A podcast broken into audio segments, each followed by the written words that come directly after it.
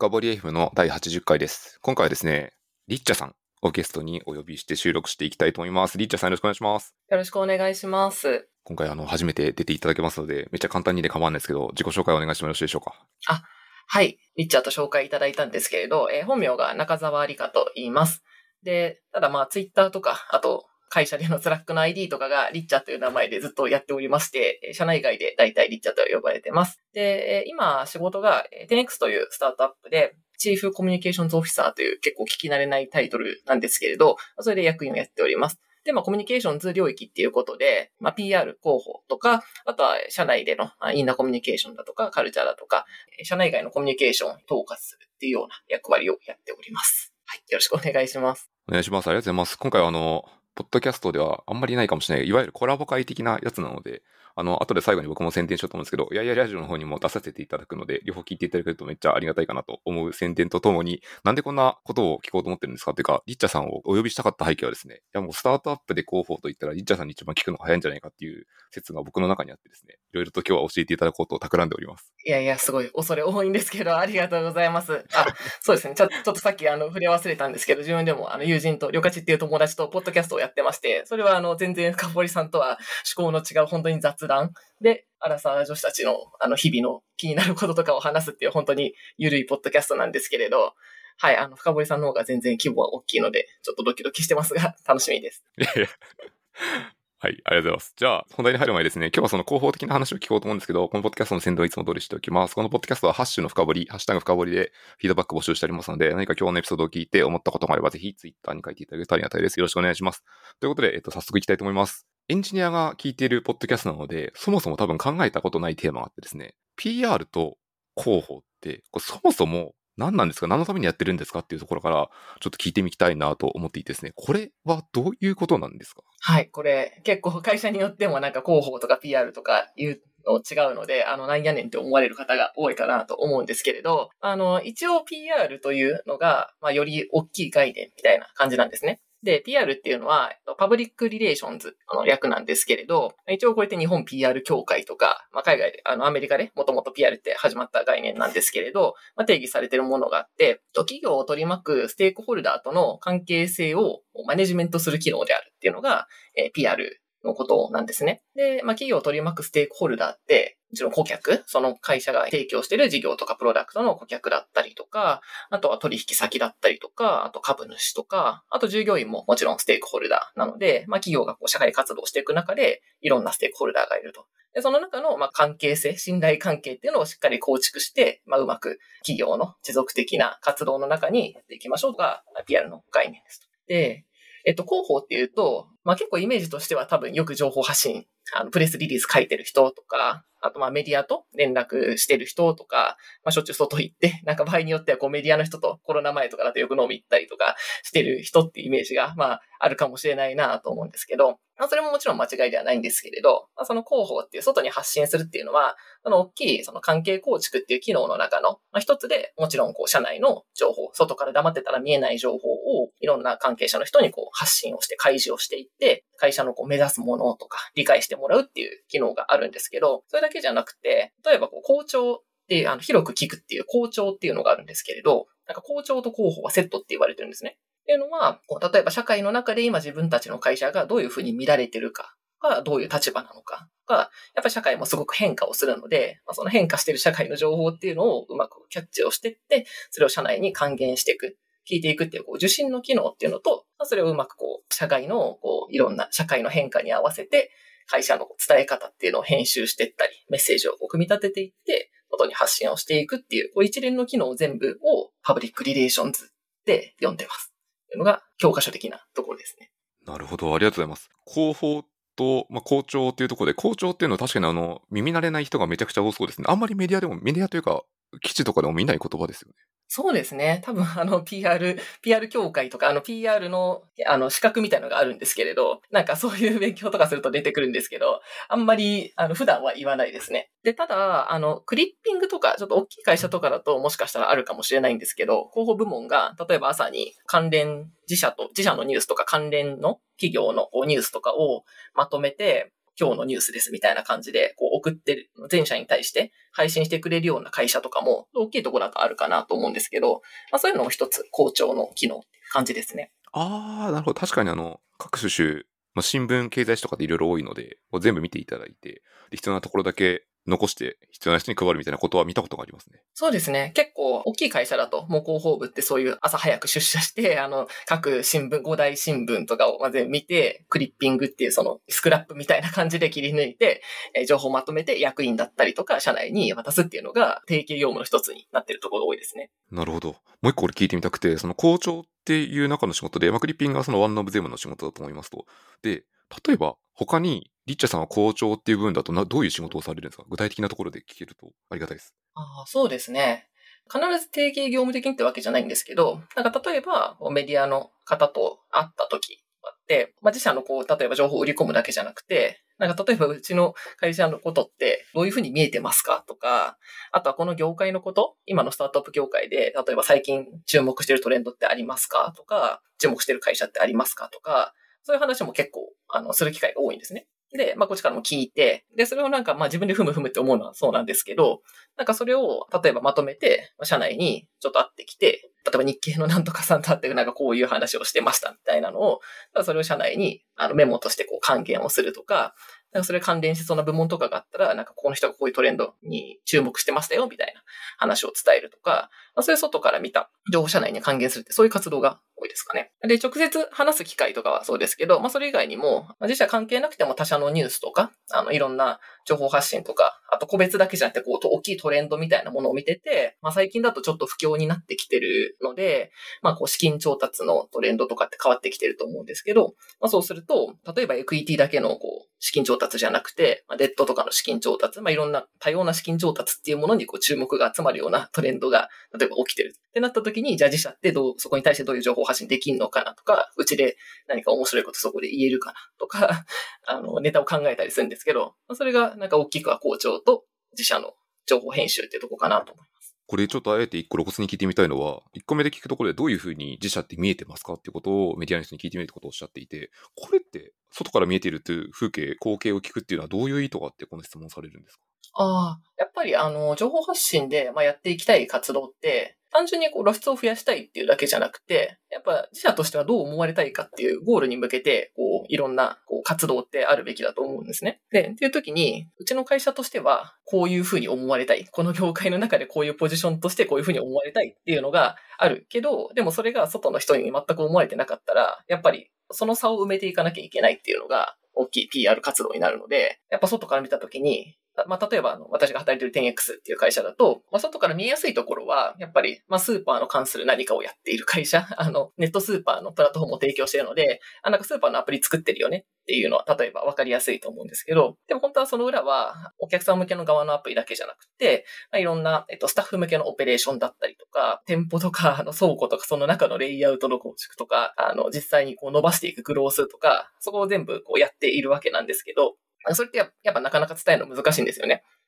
でも、そう考えたときに、こう自分たちとしては、なんか100ぐらいのこう広さがある事業をやってると思ってるのに、例えば外から見たら10ぐらいしか見えてなかったら、それってすごい機械損失じゃないですか。なので、あ、なんかこういう会社とか、なんか、あ、最近こういうことやってるのを、ツイなんか社長のツイッターで見ましたとか教えてもらえるんですけど、なんか、あ、そこが目に入ってるんだな、みたいな。で、でもこっちは目に入ってないんだな。だったらこっちのこともっと言わなきゃいけないな、みたいな、こうチューニングしていくためには、やっぱ、なんかどう、どう見えてますか？とか、何に注目されてますか？とか、を聞いて対話をしていくっていうのがすごい大事ですね。ああ、なるほど。じゃあゴールを目指して、その今、アジーズがどこにあるかっていうのを客観的な評価、特に質的なフィードバックをもらうことによって理解して、立ち位置を理解した上で埋めに行くっていう作業のこの情報収集になるってことですね。はい、全くその通りですね。っぱりこういうイメージとかブランドみたいなものって、アズイズを数値的に測るってことがすごく難しいので、で、まあ、すごい大きい企業とか、日本みんなが知ってるみたいなとこだったら、行って、こう、認知度調査とか、イメージ調査とか、あの、お金かけて、まあ、がっつりやっていくこともできるんですけど、やっ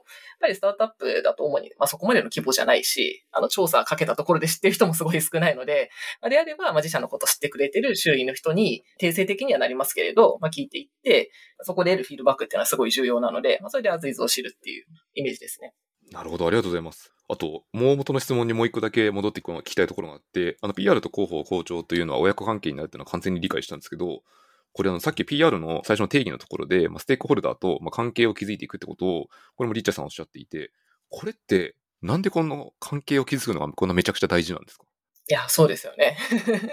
はい。これはすごい。まあそもそもこれって、まあ経営とかもやんなきゃいけないことなんで、この PR っていう、まあ例えば一人とか二人とか、その役割だけでもちろん担いきれる関係性、責任ではないとは思うんですけれど、で、ただ、えっとまあなんで必要かと言ったら、まあそれは企業が社会活動の中に存在してるからかなっていうのがあって、で、なんか極論広報って、まあ、例えば対外的な情報発信って、なんかうちの会社は全くやりませんってとこがあってもいいと思うんですよね、別に。っていうのは、なんかその会社の事業が、その知られるっていうことが、その会社の事業にとって別に必要じゃないんだったら、で例えば採用とかも別に情報発信そんなしなくても本当に知り合いだけでやってるから困りませんとかっていうとこって別にあると思うので、だから広報、なんか特に外向けの情報発信はやらなくても別に成り立つ会社ってあると思うし、それっていいと思うんですけど、ただその、ステークホルダーがいない会社って存在しないと思うので、それで言うと、やっぱり従業員だったりとか、取引先とかっていうのは必ずその中には出てくると思うので、その中に、まあ、企業がこういろんな顔とか、その企業の目指すものとか、事業活動で大事にしていることっていうのをまあ知ってもらう。正しく理解してもらう。で、それで企業の持続的な活動をまあ応援してもらうとか、共感してもらうとか、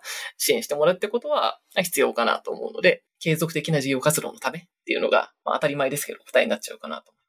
継続的な事業活動はこれも本当に社内もあるし、社外もあるし、本当に企業に関係する人全てってことですね、対象としては。そうですね。で、まあそのステークホルダーの中で何が今重要なのかっていうのは、その会社とか活動の状況によって違うので、まあそれによってこうプライオリティだったり、あとは例えば株主投資家だったらまあ IR 部門の方がよりやるよねとか、取引先だったらまあ営業部門の方がよりやるよねとかはありつつ、まあ全体としてその中でまあどこに注力してなんかどういうメッセージを伝えていくのかっていうのを、まあ、広くマネジメントするっていうのが PR の役割とされてます。なるほど。もうこう、メモに書いたことからどんどん脱線して聞いたんですけど、あの、はい、どういうメッセージを伝えていくかっていう、その優先とプライオリティをつけるとおっしゃっていたので、この優先度付けってすごい大変だなと思っていて、どう考えていくもんなんですか？ああ、そうですね。なんかすごい具体的なイメージで言うと、どんな活動もそうですけど、まあ、経営課題の解決のために広報とか PR の機能っていうのも存在はしているので、まあ、今の会社のその経営課題がまあどの辺なのかっていうのがまず一番大きいと思います。で、なんか具体的にどんな感じで活動することが多いかっていうと、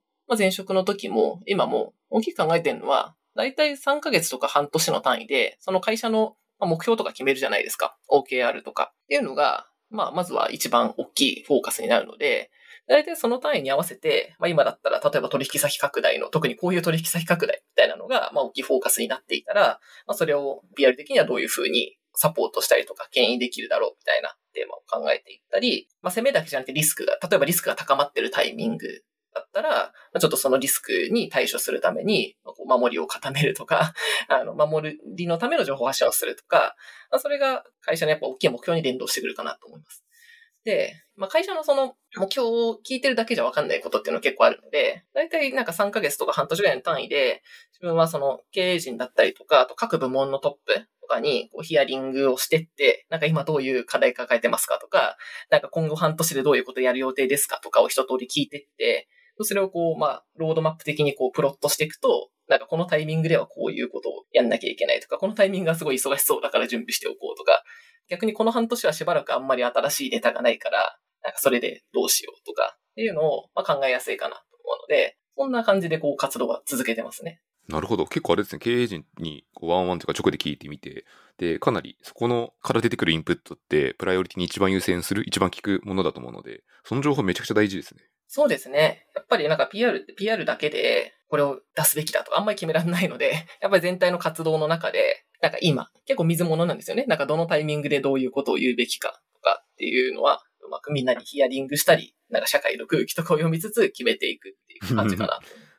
なるほど。例えばなんですけど、その、まあ、10X さんでも構わないし、なんかこういう新しい機能を PR で出すの、PR とかプレスリリースとかで出すので、きっとこんなリアクションが想像されるので、それのフォローとしてこんなイベントを仕込むみたいなことを、こう、ロードマップを見ながら、先のことを考えて仕込んでいったりするんですか。あ、そうですね。はい。まさにおっしゃる通りで、なんか具体的に言うと、ちょっとイメージ湧きづらいかもしれないんですけど、さっきみたいなこうヒアリングをしていくと、例えば、えっと、今、今が8月なんで、今年だと、まあ、9、10、11、12、来年1、2ぐらいまでって、まあ、大体どのタイミングでこういう、例えば取引先とこういう案件が出そうとか、このタイミングでこういう機能が出そうとか、あとまあコーポレート的にこういうイベントがあるかもとかって、まあざっくりだと、だけど見通しがつくので、そうすると、例ですけど、あの、10月11月あたりはバーッとリリースが盛り上がるから、それに合わせて採用イベントも、このリリースを出した後にこういうイベントをちょっと仕込んでおきたいとか、まあ年明けのタイミングとかは、なんか来年から会社の方向性がこう、よりこうなるっていうことをちょっと大きめのトップメッセージで、この辺で発信できるといいなとか、あとまあこの辺でバーッとリリースがあるから、その下地作りとしてちょっと勉強会をこの辺にやっておくといいかもしれないとか、まあ、そんな感じで考えてますね。なるほど。これちょっと一個再現性のしない質問をしちゃうんですけど、今おっしゃった会社のトップ性メッセージでこんな風に変わりますっていう時に、あの、10X だと山本さんがポッドキャストとかツイッターとかで様々な情報発信されてるので、広報が考えてることを先行してなんかちょいちょい漏らしてるんじゃないかって僕妄想してるんですけど、この辺ってありますか？そうです。あ、そうですね。あ山本は、あの、もう自分でポッドキャスト撮ってガンガン話してくれるんで、あれ全く、別にあの、頼んでるわけでもないので、あれは特殊だなと思ってますね。で、あの、ただなんかそれ止めたいわけでもないので、やっぱり、まあ自分で情報発信してくれるっていうのは素晴らしいことなので、それはそれでいいいいと思ってるのと、あとたまにワンワンとかで、それこそ、なんでしょう、自分が、なんかこれはヤモティ的にはすごい当たり前にやってることだと思うんだけど、でもそれは外の人から見たらだいぶ珍しいことだから、これはちゃんと言った方がいいんじゃないかとか言うと、ポッドキャストで撮ってくれたりするんですね、それを。なんで、それはすごいありがたいですね。なんか深掘りして聞きたいことを、なんかネタも投げたら話してくれるのですごいなって思ってます。いいですね。その、こういうのを話してほしいっていうふうに、こう、ワンワンとかで、まさにこう、リッチャーさんからヤモティさんにこう、フィードバックされてるってことですね。あそうですね。確かに、あの、自分が伝えることっていうと、やっぱり外から見た時とか、あと社内からしても、ここはもうちょっと補足した方が良さそうってこと？は伝えると、まあ本当に素直にそれを発信してくれるんで、すごくありがたいなと思ってますね。で、ただ、あの、さっきおっしゃっていただいた、まあ、その、あの、アンコントローラブルではみたいなところなんですけど、まあ、とはいえ、あの、弊社で、まあ、10X で言うと、その代表の、まあ、ヤモトっていうのが、あの、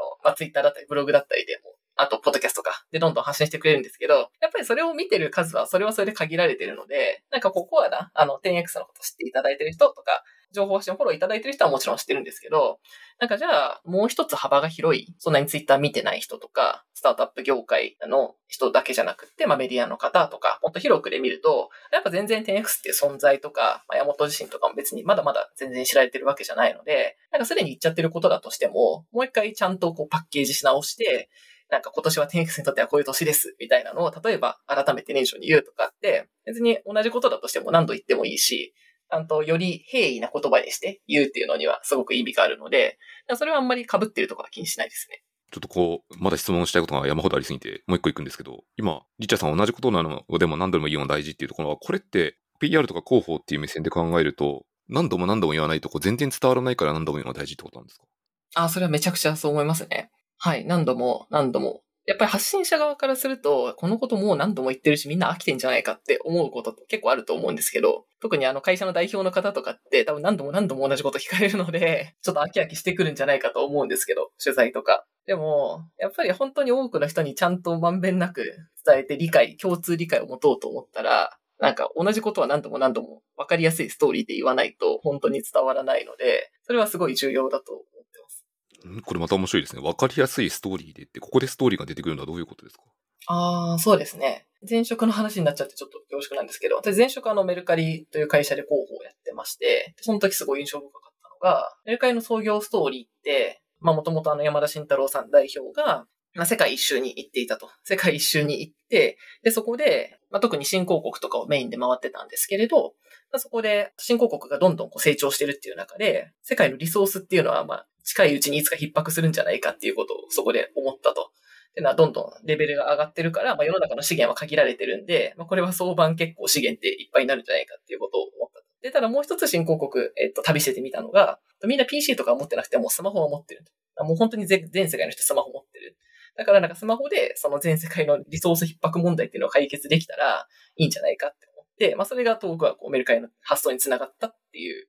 ストーリーがあるんですけれど、この話ってまあ彼にとって同じ話なんで、何度も何度も、あの、同じことを言ってるんですけど、でも本当に大きい、例えば上場会見のタイミングとか、ちょっと大きいカンファレンスのタイミングとか、あと今だと例えばサステナビリティみたいな発信されてる時とか、まあ、本当にいつも出てくるんですけど、これってやっぱり会社がなんかどういう Y から生まれて、で、どういう世界を将来目指してるのかっっていうのを、まあ、伝えるために、すごく、なんかただ、なんだろう、世界の資源がこうなってますって市場のことを言われるよりも、共感しやすい。話だし、なんか入ってきやすい話だと思うんですよね。話って。なんでちょっとストーリーって言ったのは、人にこう、共感してもらって応援していくっていう時に、なんか単純にファクトが合ってればいいっていうだけじゃなくて、なんかどうしてそこの、じゃあ社長とか会社がそこの課題に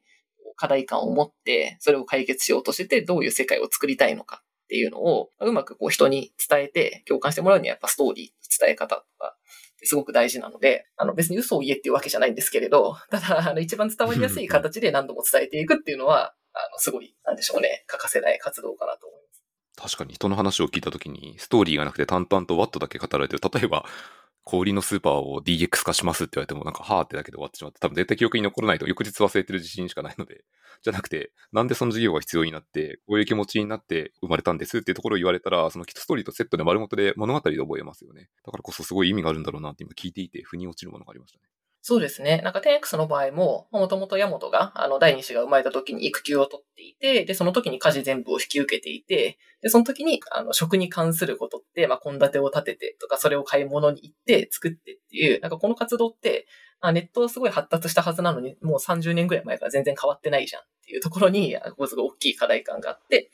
で、そこから最初は献立の、えっと、献立を立てるっていうところを解決するアプリを作っていたんですけれど、食べりってアプリですね。で、ただそれをやってみた結果、なんか献立立てるっていうところは、まあ、ペインの一つでしかなくて、なんか大きくは、忙しい生活の中で日々こうスーパーに買い物に行かなきゃいけないって、かつはオンラインで買い物しようとしても欠品とかめちゃくちゃ多くって全然ネットスーパーってこう満足いく体験ができてないっていうこの課題に結局はぶち当たって、今それを解決するためにステイラーっていう事業をやってるんですけど、ね、なんかマクロで見た時にっていうよりもこう体験から始まってったこととか、まあなんでそこやってんのかってが、よりその方がなんか伝わるんじゃないかなと自分は思ってますね。これなんかものすごくプロダクト開発とかに応用できる概念だと思っていて、プロダクト開発ってよくチケット管理とか、まあ、看板とか作ってバックログから上から作っていくみたいなのって、まあアジャイル開発だとよくあるんですよね。で、この時にこういう機能だけを作りましょうっていうワットだけあったとしても、それってこう気持ちも入らないことし、これなんだっけってめちゃくちゃ忘れやすかったりするので、絶対それどっかに元にこうユーザーペインがあったりとか、必ず何かしらのストーリーがあるんですよ。お客様はこういう負の感情を覚えたので、これを解決したいから、この機能を作るんですみたいな感じになったりするので、こうしておくと、作ってるディベロッパー側であれば、まあ、プロダクトマネージャーであれ、まあ、カスタマーサクセスでみんな同じことを向けるようになるので、この辺ってこう物語を付け加える。それを付け加えて情報を伝えるっていうのはすごい大事なんだなっていうのは、なんか広報文脈というか、まあ、普通の仕事ですごい大事なんだろうなと思って今聞いていました。自分もすごくそこは親和性が高いと思いますね。プロダクト作りでもよくそのユーザーストーリーから機能を考えるときに、まあ機能のその仕様、なこういう機能を作るっていうんじゃなくて、こうユーザーのこういう課題を解決するっていうふうに、こう、なんでしょうね、単位を切っていきましょうとかあるじゃないですか。と自分が専門家じゃないんでそこまで詳しくないと思うんですけれど、でもそれはなんか同じ目線だなと思っていて、で例えば自分がなんかこの機能を出るっていうプレスリリース書こうと思った時に、なんかそのチケットとか見に行くんですよね。ジラ見に行ったりとか、まあ昔だとレッドマイン見に行ったりして よく書いてたんですけど、そういう時に結局なんか仕様だけわーって書いてあっても、これ何の、なんかどういうニーズがあってどういう課題を解決するんだっけみたいなのが、なんか分かりづらいと結局いろんな人にヒアリングしに行って、なんか、え、なんで作ることにしたんですかみたいなのをこういっぱい聞かないと全然わかんないし、結構やっぱ世に出てるプレスリリース読んでも、それがわかんないものってすごいいっぱいあると思うんですよ。機能だけ作りましたって書いてあっても。で、ただ、いいものとかちゃんとそこでなんか編集とか入ってるものは、今までこういう課題があって、お客様からもこういう要望があってとか、この業界には今までこういう課題がありましたと。で、ただそこに今回こういう機能を作ることによって、こういう嬉しいことがあって、それによってエンドユーザーの生活は最終的にこう良くなります。みたいな流れができていると、多分それは機能としてもやっぱり受け入れられやすいし、プレスリリースとかその先の、まあ、取材とか情報発信のところでもすごいわかりやすいので、これは多分いいプロダクト作りとほとんど共通してると思います。いいですね。あの、そこ例えば読んだことあるのと、オライリーさんが出してるユーザーストーリーマッピングとかっていう本を読んだりすると、まさにこの辺のいい書き方とか、載ってたりするので参考までにお伝えしておきますっていうのと、あとついでに30分ちょい収録してきて、僕の喋りたいテーマが全然悪くなってしまうにもかかわらずもう一個だけ深掘りしたいテーマっていうのがあってですね、あの、もともとなんでここに来たかっていうと、はい、まあ、PR ってなんでやるんですか？なんでこんなに大事なんですかっていうところから、そのプライオリティをつけて課題解決の、まあ、会社の課題にプライオリティをつけて何かしらのことをしていきますっていうところで、一つリッチャーさんがお答えした中で、だいぶ15分前ぐらいの回答なんですけど、リスクに対する守りの情報発信ってことを一個回答されてたんですよね。はいはい、はい、これの守りの情報発信って具体例が全然イメージが使わなくて、ここだけ聞いた上で次のトピックに行きたいと思っていて、これって具体的に何をするんですか？ありがとうございます。そうですね。守りは、なんか守りの方法もいっぱいあるんですけれど、守りの情報発信っていうので、さっき私がイメージしてたのは、まあ、結構 2C 向けのプロダクトとかが割と想像しやすいかなとは思うんですけれど、まあ、どうしても 2C 向けのプロダクトって、なんか結構意図せぬ使われ方をして、ちょっとお客様に、例えば被害が及ぶっていうケースがあったりとか、あとは、まあ、ちょいちょいプチ炎上するみたいなこととかも、まあ、起きやすいと思うんですよね。で、それ、で、それってやっぱ会社の規模が大きくなってきたりとか、あと上場前とかの規模になってくると、結構それが問題になることが増えてくるのかなと思うんですけれど、なんかちょっと具体名はなかなか上げづらいんですけど、結構まあ、スタートアップ業界の中でも 2C で、途中で例えば警察とかからそういう指摘が入って、まあ最終的にサービス停止にまでなってしまったプロダクトとかって過去にあると思うんですね。で、なんかそういうものをまあ防いでいこうって思うときにどういうことをするかっていうと、なんかまずは、その、やっぱり当局とかの規制とか、なんか法律の改正とかによって、なんかそれができなくなってしまう。事業継続できなくなってしまうっていうことが、まあ一番のリスクなわけですよね。なんで、なんかそれを防ぎたいんですけど、なんかそれを防ぐには、やっぱり自分たちの中でちゃんとリスク、安全性とかを、まあどういうことが起きるかっていうのを検知して、それに対しての対策を行っていて、で、売上当局が手を入れなくても、まあ一定その自情、自情作用みたいなものですね。自分たちの会社とか、もしくは業界内でちゃんと対策できてますよっていう発信をするっていうことがすごい重要だと思うんです。で、そうだ、いい例思いついた。あの、ループさん電動スクーターのループさんあるじゃないですか。あれ、私、ループさん、あの、全く何も関わってないので、あの、勝手に外から見てる情報で今言うんですけれど、あすあのすごいうまくやられてるなと思ってて、ああいうのって、例えば、まあ、必ず事故とか起こるじゃないですか。なので、まあ、ただ事故起こるからやめろって言われたら車とかも事故起こるけどみんな乗ってるわけなんで、まあ、結局どこまで許容するかっていう話だと思うんですけど、それをすごく、あの、うまくやられてるなっていうのは、例えばあの安全の、えっと、講習会とかもすごいやってるんですよね。自分たちで、なんかこういう安全のガイドラインっていうものをこうやって持ってますっていうのを、例えばそこで自分たちで、まあ、自ら情報発信することで、まあ、ちゃんと対策してますよってことを言うとか、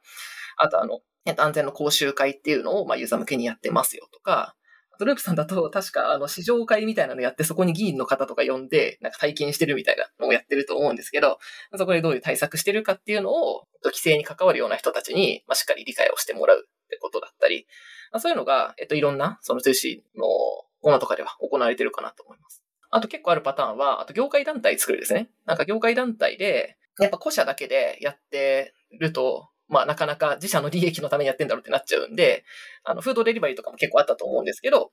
団体をこう作って、その中でワーカーの安全に対して全体としてはこういうラインを守りましょうってことを決めるとか、みんなでこう、例えば警察とかに会いに行くときも、その業界個社で行くんじゃなくて、業界団体として私たちはこういうことを守りますと。なんで、ここまでは自分たちでやるんで大丈夫です。みたいな 感じでやり取りをするっていうので、無理やりその、摘発されるとか、すっごい安全に倒した規制ができちゃうのをその前に防ぐみたいな活動っていうのは、結構あの見ていくと多分やってるところ多いと思います。まさにこれステークホルダーマネジメントですね。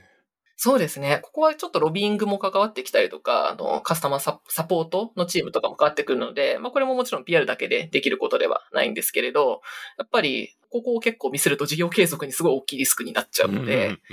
多分皆さんが知ってる企業でうまくやられてるなってところは、あの情報発信とか何してるかっていうのを見ていくと結構緻密にやってたりするんじゃないかなと思います。ありがとうございます。なんかこれ聞きたいところあるんですけど、一旦切り上げます。もうちょっと先に聞きます。はい。あの、このポッドキャストを聞いてるのはやっぱり、さっきも言ったように、冒頭に言ったようにエンジニアがすごい多いので、もう一個の話をしたいと思っていて、ここから完全にあの別トピックにガラッと変えるんですけど、エンジニアの採用加熱問題っていうのが今業界にあると思っていて、まあちょっとだけ、まあ、シュリンクしてるかもしれないですけど、未だにまあまあ大変ですと。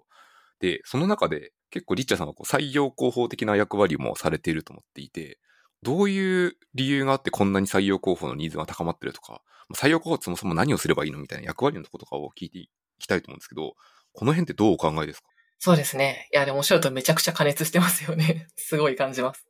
で、まあなんで加熱してるかってとこは、すごい自分の理解なんですけど、で確かにおっしゃる通り、あの、5年前とかと比べても、採用広報っていうワードもこう使われる機会がめちゃくちゃ増えたし、自分がこう広報、PR の仕事をしてて、なんか聞かれることとか頼まれることも、こう採用に関するのがもう本当に増えたなっていう実感ものすごいあります。で、えっと、自分の思っている、まあ、仮説は、やっぱりこれ市場環境がすごい変わってきてるからかなっていうのがあって、まあ、まずあの、スタートアップ業界自体が盛り上がっているので、会社とかスタートアップ産業に関わるあの人っていうのもすごい増えましたと。で、あとまあ、会社にとってのリソースってよくこう人物金って言いますけれど、バランスがあると思っていて、っていうのはなんかお金の面で、まあ、資金調達って、まあ、直近はちょっと不況なんで、まあ厳しいものはありますけれど、ただ大きいトレンドではやっぱりあのベンチャーに流れ込む大きいあの金額ってすごい増えてるので、やっぱり昔よりもこう資金調達の規模も大きくなって、あと調達のしやすさっていうのも上がってると思うんですよね。プレイヤーも増えてるし。で、あとはまあ、ものづくり、そのプロダクト作りとか事業作りってとこも、こうやって5年とか10年前に比べると、こう、すごい精度上がってると思っていて、プロダクト作りのこう理論とかもすごい海外からやってくるものもあるし、なんか検証の仕方とか事業の作り方って、まあすごい知見が溜まってるじゃないですか、業界に。なので、なんか一定こう金額が集まってで優秀な人がいて、で、まあ間違わない範囲でこう事業作りっていうのをやっていくと、そこの精度全体は上がってると思うんですよ。ただ、なんかこれがうまくいった時に、やっぱ人ってそんな簡単に増えないので、なかなか人が増えない。水系人材とかは結構他業界から、やっぱりスタートアップに転職してくる人ってすごい増えてるので、まあ、まだ広がってると思うんですけど、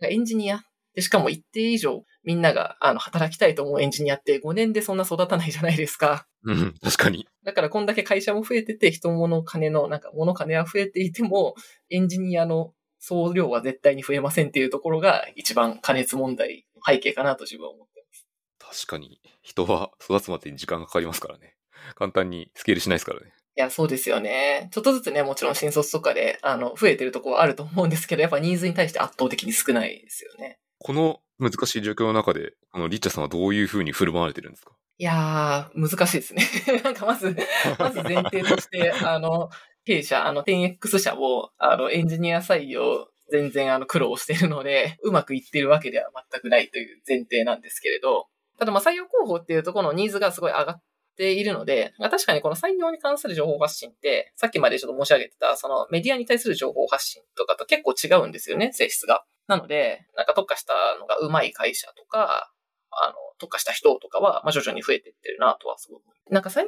広報の、なんか特徴みたいなものはいくつかあると思うんですけど、まずさっきのなんか根本として別に他の PR 活動と変わんないところは、やっぱりあの単純に露出を増やせばいいっていうだけじゃなくて、どういうふうに思われたいかっていうゴールをちゃんと持って活動していきましょうっていうところだと思っていて、やっぱりその、その会社、採用って、やっぱり差別化が必要じゃないですか。なんかその会社って、じゃあ他の会社と違って、まあどういうところを目指してて、他の会社とどういう点が違って、こう仕事の面白さがあって、あと働き方の特徴、なんかフレキシブルに働けるとか、あの、そういう働き方の特徴があって、とか、あとはまあ、えっと、条件面とかですよね、とか、が、まあ、うちで働くとどんないいことがあるのかっていうのを、まあ、しっかり理解してもらわないことにはどうにもなんないので、なんか単純にこう発信数だけを増やせばいいってわけじゃないっていう。で、それは、あの、全 PR 活動と変わんないと思います。で、採用候補っていう、まあ、ちょっと言葉がいいのかわかんないんですけど、まあ、それの特徴で言うと、ただ、そのメディア通じたとかじゃないんで、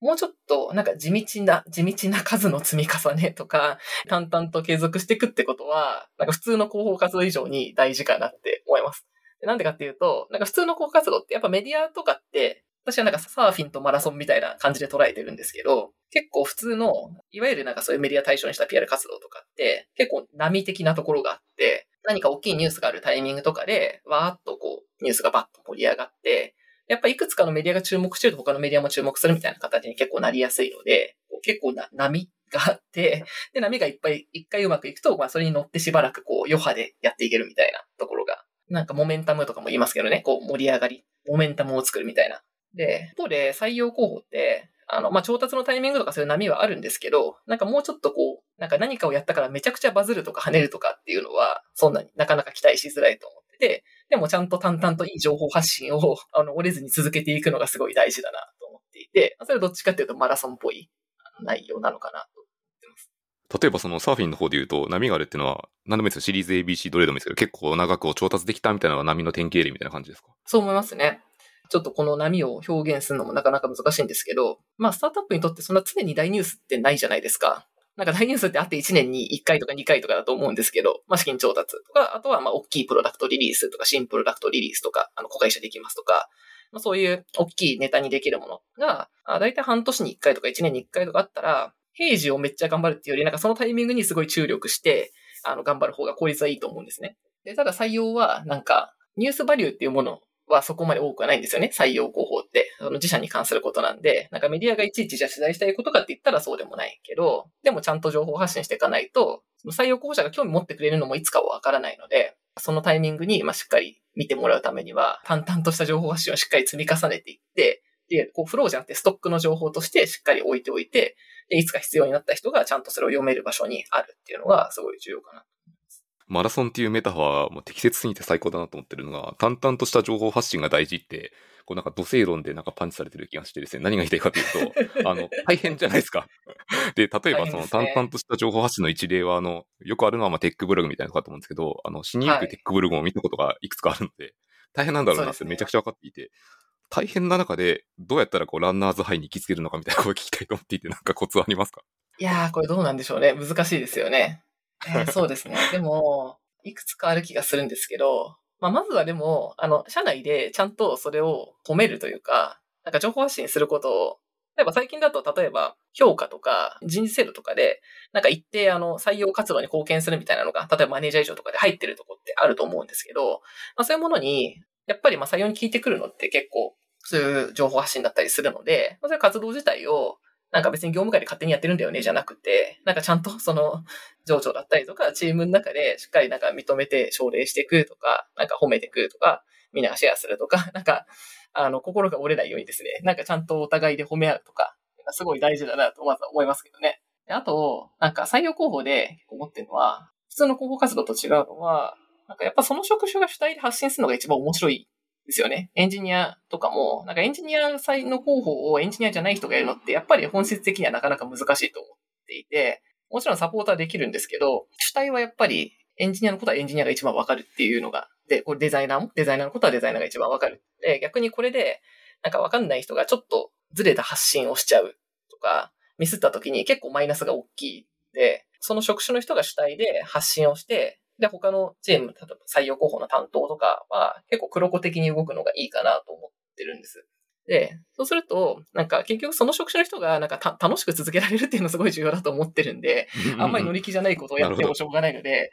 なんかちゃんとた、あ、これだったら面白いねって、なんか本人たちがなんか思えるとか意味があるとかっていうのを、なんかちゃんと根性論だけじゃなくて、ちゃんと なんか一緒に比較することは大事かなと思います。なるほど。さっきのあの褒めるっていうところも、その業務として認めてあげてかつ褒めるっていうところと、と後半の方の楽しみが大事ってころって結構どっちもモチベーションにつながるところなので、やっぱ気持ち、気持ちすごい大事だなと思って今、両方聞いてました。マラソン走り続けるの大変なので、やっぱ、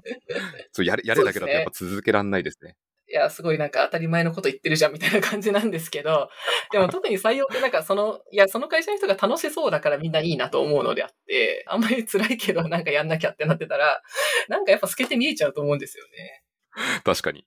あの、楽しい方に引き寄せられる人が多いと思うので、いや、もうおっしゃる通りだなと思って、ね、なんかすごいなんかが頑張ろうと思いました。あ、でも今採用広報って確かになんか採用広報のそういえば、候補外れるんですけど、なんか一番最初に大事なことって確かに、あの、社員がちゃんと働いてて楽しくて人を誘える会社になっているかっていうところが まあそもそも一番大事じゃんっていうのがあるんで、なんかそれがあってれば、あとは、その発信とかは、まあ徐々にサポートしたりとか、まあみんなで頑張ろうみたいなことをやっていけば、どうにかはなるんじゃないかと思うんですけど、そこの最初がずれてると、やっぱ、なんかどこまでやってもうまくいかないなと思います。自分が楽しい会社、その楽しい要素が勝手にちょっと漏れててるぐらいが、なんか個人的にはすごく一番いいなと思っていてですね。楽しいことってやっぱ外にも話したくなるので、それが出てきて自然と人が集まったらなんか最高だなと思って働くときがありますね。そうですよね。なんかそれが別に全員が全員やれっていうわけじゃないんですけど、やっぱなんかそれ、そういうハブとなる人が数人いるだけで、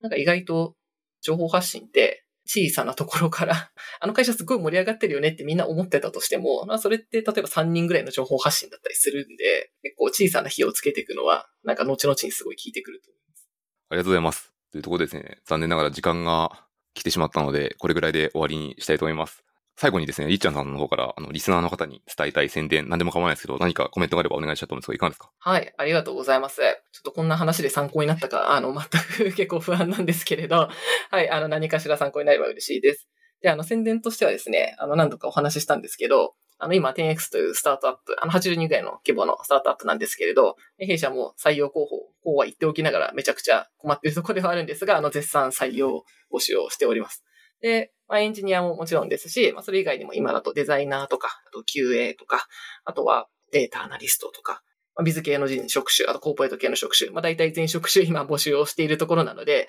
あの今日お話聞いていただいて面白そうかなとか興味あるかもって思った方は、ぜひカジュアル面談とかミーティーで募集していたり、あのオープンオフィスとかイベントもいろいろやってるので、えよかったらぜひ一度あのコンタクトしていただけるととっても嬉しいです。はい。よろしくお願いします。ありがとうございます。あの、採用ページのリンクは、ショーノートの一番下に貼っておきますので、ぜひ皆さんの確認いただけると幸いです。で、最後にあと私の方から2点宣伝があります。1点目に関しては、あの、ポッドキャストの宣伝で、えっと、箸の深掘りでフィードバック募集しておりますので、今日のエピソード聞いて、なんかちょっとでも参考になったことがあれば書いていただけると大変ありがたいです。で、もう1点は、あの、冒頭でこれ申し上げたところで、やいやいラジオの方にも出ますので、なんでそっちに出てるんですかのを含めて、向こうで話せればといいと思ってますので、ぜひお聞きいただけるとありがたいです。よろしくお願いします。ということで、今日の収録はこれで終わりにしたいと思います。リッチさんどうもありがとうございました。ありがとうございました。